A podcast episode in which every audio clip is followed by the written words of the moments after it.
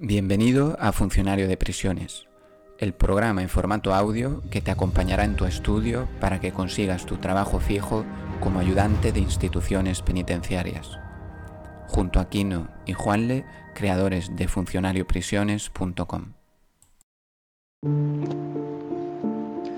Venga, supuesteando, eh, importantísimo, ¿vale? Eh, supuesto práctico que nos vamos a encontrar probablemente allí en Madrid, en el segundo examen, y puede lógicamente caer alguna pregunta del primer examen. Importantísimo, libertad condicional, comunicaciones y permisos, ¿vale? Eh, está englobado en el artículo 73, artículo 75, artículo 76 y artículo 78. ¿Vale? Eh, de acumulación jurídica, de, en fin, libertad condicional, de comunicaciones y permisos. Este supuesto tiene eh, de todo, ¿vale? Ya vamos a empezar con supuestos eh, mezclando varios temas. Vamos aumentando el nivel de dificultad a medida de que, bueno, pues va acercándose la fecha del examen, que se escuchan ya los tambores de guerra a la vuelta de la esquina y, bueno, pues ahora hay que apretar más aún el culo o el trasero. Bien, el supuesto práctico. El interno, eh, Juan Leandro, ¿vale? Vamos a ponerle el nombre del, CEO de, la empresa y alma mater de este. No creo que le haga mucha gracia, pero bueno, es de broma. Tampoco, eh, con no decir los apellidos, ¿no? Bien, eh, bueno, poned el nombre que queráis. o interna, como si fuera una mujer también. se encuentra ingresado o ingresada en el centro penitenciario de Huelva en calidad de penado, cumpliendo una condena de 40 años de prisión por aplicación de lo dispuesto en el artículo 76.1.d del Código Penal. En su expediente personal obra testimonio de sentencia condenatoria por la comisión de diversos delitos de terrorismo del capítulo 7 del título 12 del libro 2 del Código Penal, enjuiciado por la Audiencia Nacional y por los que se le imponen penas cuya suma total asciende a 88 años de prisión. El penado o la penada se encuentra clasificado en primer grado de tratamiento y tiene intervenidas las comunicaciones orales y escritas. Con fecha 17 de noviembre del 2020 ha solicitado disfrutar de un permiso por alumbramiento y de su esposa que ha tenido lugar en el hospital de Huelva. Perdón. Primera pregunta. A tenor de los datos del supuesto y teniendo en cuenta lo establecido en el artículo 78.1 del Código Penal, el Tribunal Sentenciador Avión. Habrá acordado que los beneficios penitenciarios, los permisos de salida, la clasificación en tercer grado y el cómputo de tiempo para la libertad condicional se refieran a la pena total de la acumulación, 40 años. Barco.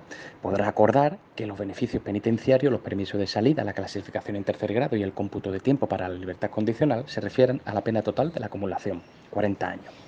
Casa. Habrá acordado que los beneficios penitenciarios, los permisos de salida, la clasificación en tercer grado y el cómputo de tiempo para la libertad condicional se refieran a la suma total de las penas impuestas en la sentencia, 88 años.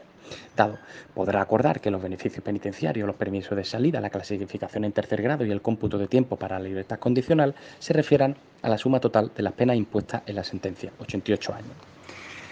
La respuesta correcta es Dinamarca, dado la última, ¿de acuerdo? Esto es muy importante. El habrá o el podrá, ¿vale? Habrá acordado o el podrá acordar.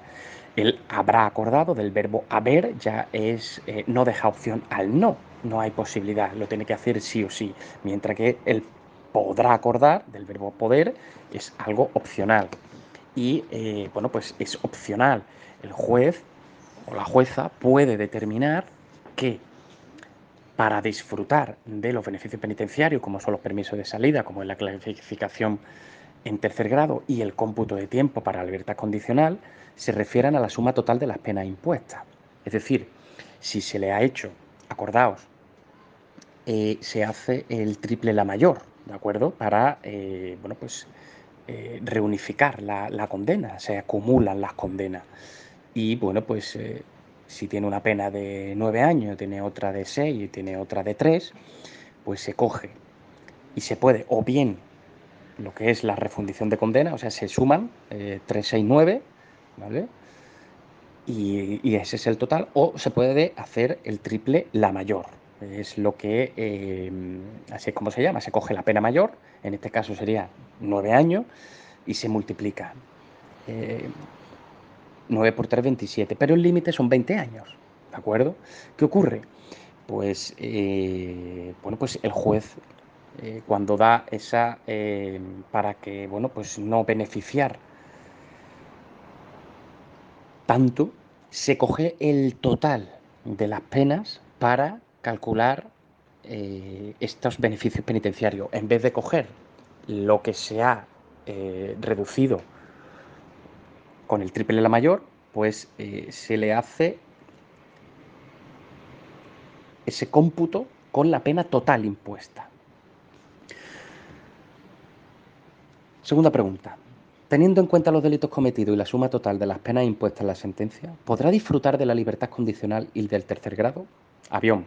Podrá disfrutar solo de, solo de la libertad condicional cuando el penado haya cumplido 35 años de prisión. Barco podrá disfrutar de la libertad condicional cuando el penado haya cumplido 35 años de prisión y del tercer grado cuando haya cumplido 32 años de prisión. Casa podrá disfrutar solo del tercer grado de tratamiento cuando el penado haya cumplido 32 años de prisión. Dado, no podrá disfrutar, disfrutar perdón, ni de la libertad condicional ni del tercer grado en ningún caso. La respuesta correcta es barco podrá disfrutar de la libertad condicional cuando el penado haya cumplido 35 años de prisión y del tercer grado cuando haya cumplido 32 años de prisión. Recordar que es un delito de terrorismo, con lo cual pues tiene una eh, calificación especial para otorgar la libertad condicional y el tercer grado. ¿De acuerdo? En este caso, 35 años de prisión tiene que cumplir para disfrutar de la libertad condicional y el tercer grado cuando haya cumplido 32 años de prisión. En cuanto a eh, la tercera pregunta, ¿sería posible la concesión del beneficio penitenciario del adelantamiento de la libertad al penado? Avión, no en ningún caso. Barco, sí, siempre que las dos terceras partes vayan referidas a la suma total de las penas impuestas en la sentencia, 88 años. Sí, eso es casa, perdón, casa. Sí, el adelantamiento de la libertad condicional a las dos terceras partes siempre que reúna los requisitos necesarios, pero nunca el adelantamiento cualificado. Dado sí tanto el adelantamiento a las dos terceras partes como el adelantamiento cualificado con referencia a la pena resultante de la acumulación, 40 años. Y la respuesta correcta es avión. ¿Sería posible, repetimos la pregunta, ¿sería posible la concesión del beneficio penitenciario del adelantamiento de la libertad al penado? Avión, no en ningún caso cuando son delitos de terrorismo o de eh, pertenencia a eh, banda armada del crimen organizado, no se puede conceder en ningún caso el beneficio del adelantamiento de la libertad condicional. Cuarta, la intervención de las comunicaciones orales y escritas, avión, se habrá acordado por el director en resolución motivada dando cuenta al juez central de vigilancia penitenciaria. Barco se habrá acordado por el director en resolución motivada dando cuenta a la Audiencia Nacional.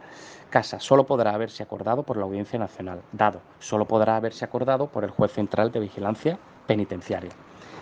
Y la respuesta correcta es avión se habrá acordado por el director en resolución motivada dando cuenta al juez central de vigilancia penitenciaria. Bien, la única persona que puede intervenir las comunicaciones orales y escritas en un centro penitenciario es el director, ¿de acuerdo? No hay que confundir cuando entra una persona eh, en prisión y viene con la orden del juez o del tribunal de prisión incomunicada. ¿De acuerdo? Son cosas diferentes. En este caso es un eh, penado por eh, terrorismo, entonces el director es el que puede acordar la intervención de las comunicaciones orales y escritas y debe de informar al juez central de vigilancia penitenciaria. Como es un penado por delito de terrorismo, pues va por la Audiencia Nacional, con lo cual la instrucción es del juez central de vigilancia penitenciaria, ¿de acuerdo? Es el juez central. Si no fuera un delito de terrorismo o de crimen organizado, pues sería el juez de lo penal o la audiencia provincial en función de eh, la pena. Pero básicamente en este supuesto que eh, estamos viendo es un delito por terrorismo, con lo cual eh, va por el juez central de vigilancia penitenciaria, que es el, el responsable. Quinta pregunta. En cuanto al permiso solicitado por el alumbramiento de su esposa, ¿se le concederá? ¿Qué tipo de permiso es? Avión, se le podrá conceder como permiso ordinario. Barco, se le concederá como un permiso ordinario. Casa, se le concederá como un permiso extraordinario. Dado, se le podrá conceder como un permiso extraordinario. Y la respuesta correcta es casa. Se le concederá como un permiso extraordinario. Bien, importante, tema de los permisos, ¿de acuerdo? El artículo 154, acordaros, es número par y es ordinarios. Y el artículo 155, impar, es, trata de los extraordinarios. Y aquí hay una eh, matiz que es fundamental, ¿de acuerdo? La literalidad es muy importante. El Código Penal hay que sabérselo eh, literal. Aquí no hay interpretaciones. Esto no es opinable ni relativo. Esto es como es, ¿de acuerdo? Y esto sí hay que aprendérselo de memoria, porque ahí es donde eh, hacen daño en Madrid. Bien, si os vais al artículo 154 del Código Penal, los permisos ordinarios especifica que se podrán conceder, mientras que el artículo 155 de los, de los extraordinarios es se concederán. Hay una diferencia, porque se podrán conceder o no los permisos ordinarios. Es eh, una interpretación subjetiva si el individuo o la individua pues eh, no tiene buen comportamiento o no ha merecido ese permiso ordinario, pues lo puede, eh, o sea, poderlo solicitar, lo solicita, pero se lo podrán conceder o no. Sin embargo, en el 155 dice que se concederán lo extraordinario, porque los permisos extraordinarios son casos extraordinarios, como dice su palabra, pues por fallecimiento, de un familiar directo o por una eh, intervención eh, quirúrgica muy grave o porque la pareja pues, está dando a luz. Son permisos extraordinarios y esos se concederán. Sin embargo, los ordinarios se podrán conceder. Eso es un matiz que hay que tener muy, muy, muy claro. Y además está en primer grado. Nunca, nunca, nunca bajo ningún concepto un interno o una interna con primer grado, se le van a conceder permisos ordinarios. Nunca. Esto es muy, muy importante tenerlo claro. Nunca un eh, primer grado va a disfrutar de permisos ordinarios. Sin embargo, sí puede disfrutar de permisos extraordinarios.